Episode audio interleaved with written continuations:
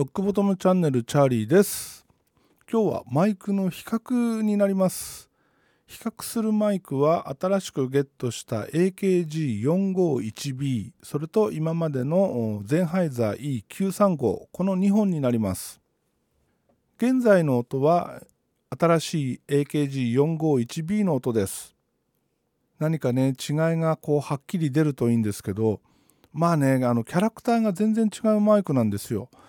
えー、451に関してはコンデンサーマイクになります、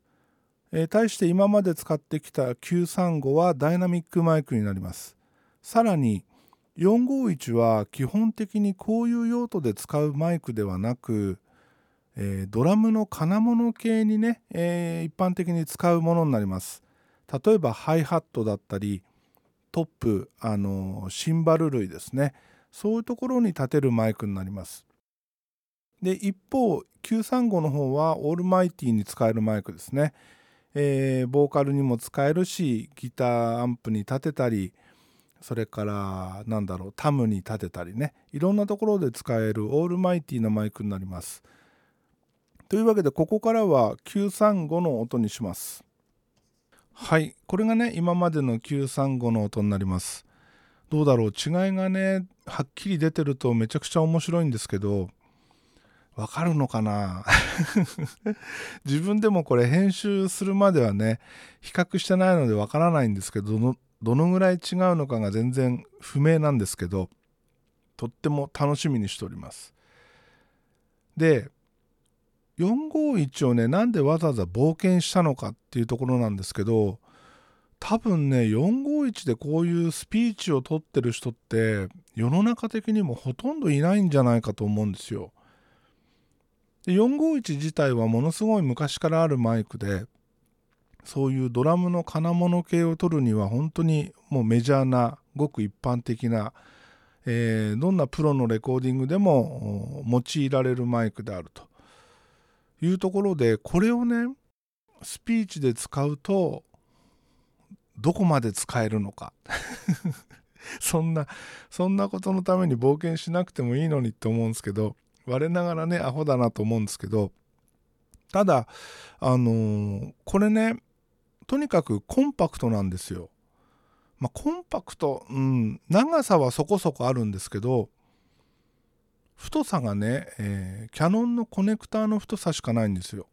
で1本の棒なんですね、まあ、いわゆるそのガンマイク的な小さなガンマイクみたいな見た目なんですけどこれはですね、えーと重量でいうと935の3分の1までいかないんですけどそれに近いぐらい軽いです。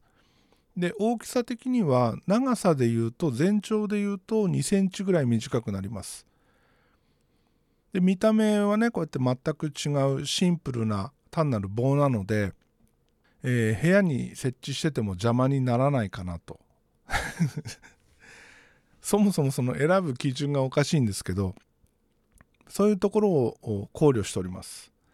ではねここでまた451に戻します。はい451の音どうですかね？935と比べていかがでしょうか？もし何て言うのかな？いやどっちでもいいんじゃないっていうことになるなら嬉しいんですよねまだ。あのいや前の方がいいよって言われるとショックなんですよ。まあどうなんだろうね。まあ好みもあるしね。何とも言えないんですけど。で今回の録音環境について話しておきます、えー、通常の配信の時にはプラグインでね、えー、コンプ EQ それからフィルターをかけてます。で今回に関しては比較ということもあるのでコンプ EQ フィルター一切かけません。プラグインなしでいきます。取っ手出しですね。完全なる取っ手出しでいきます。ただ唯一録音時にですね、えー、一つだけ、えー、プラグインかけてます。それ何かというとこのユニバーサルオーディオのプラグインでですねユニゾンプラグインっていうのがあります、えー、これはこの入力段入力のドア玉からですね音をかかますプラグインの音に変えてしまうというそういうものになるんですけど、えー、今回使ってるのはまあこれいつも使ってるんですけどニーブニーブっていうねミキシングコンソールの 88RS っていうチャンネルストリップ。これのですね HA だけ使います。HA っていうのはヘッドアンプですね、えー、マイクのマイクプリー。ここだけを使います。それ以外は全てスルーにしてます。まあね、えー、大げさに言うとニーブの88っていうミキシングコンソールでレコーディングしてる状態。これを再現してるというような感じになります。それ以外は一切プラグインを使いません。はいここでねもう一回935に戻します。で最終的に、えー、この2つを聞き比べてですねどっちか選びますけども仮に451を選んだ場合プラグイン再設定します、えー、ゲートコンプフィルターこの辺は再設定します。なので、えー、今までとは若干違う形になると思うんですけどまああのー、ねその配信する時にはできるだけ聞きやすくした方がいいので、え、そういうふうにしますけども現状は何も、え、かまさずに、え、取って出しで、え、出しております。はいここでねもう一回451に戻します。実はですねこの収録もうテイク34ぐらいになってます。なぜかというと今ね、えー、451と9352本並べて、えー、同時に録音しております。でこれ同時に録音して、えー、しながらですね、えー、じゃあこっからは451こっからは935って喋りながらやってたんですけど だんだんねあれ今どっちだっけって分かんなくなってきて、えー、それで、え何回も撮り直しております。もしこれでね451の音いいじゃん935よりもちゃんと取れてるじゃんってなったらこれはこれですごいことだよね。まあね451を選んだ理由の一つに周波数特性を見ると 20Hz から 20kHz までってなってて、えー、10そうだな10キロちょっと123キロぐらいまでフラットなんですよ。っていうことはスピーチで使っても全然いけるなっていうイメージが湧いてきてですねでさらにまあ誰も使ってないだろうっていうんでインパクトもあるし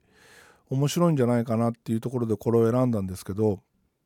でこいつにはですねスポンジがついてきました。あのヘッドにかぶせるスポンジ。でそれもねスポンジあるなしの音もちょっと確認したんですけどやっぱりスポンジをつけると肺のこう抜けというか伸びが悪くなる。そうなると451の良さが半減してしまうのでまずスポンジはないなと。でこのポップフィルターをつけるかつけないかっていうところなんですけどポップフィルターをつけないとどうしてもね、えー、息でダイヤフラムを叩いた時のボフっていう感じの音がね、えー、頻繁に入ります。なので、えー、これもないと使えないなと。ただえー、マイクをね、えー、口元にダイレクトに向けるんじゃなくてちょっとオフセットをずらすことによってその辺はある程度緩和できるんじゃないかなと。いうようなところを含めてですね今後いろいろまあ試していきたいなと思っております。じゃあまた935に戻します。で935に関してもポップフィルターをつけないとボフボフいっちゃうんですよね。えー、ただその割合は451に比べるとかなり低いと。で、えー、ダイナミックマイクだから口元で、えー、使わないとねどうしてもちゃんと音を拾ってくれないっていう問題もあるのでポップフィルターは必要だったんですけど、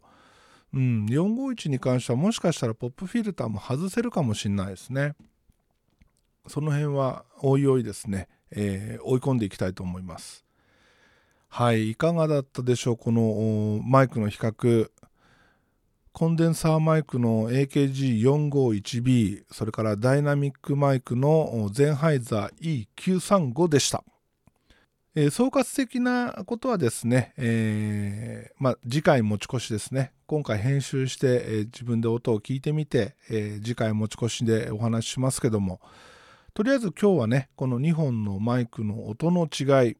これをね、え、特に処理もせずスルーで流しますのでこの違いを体感してもらえればと思います。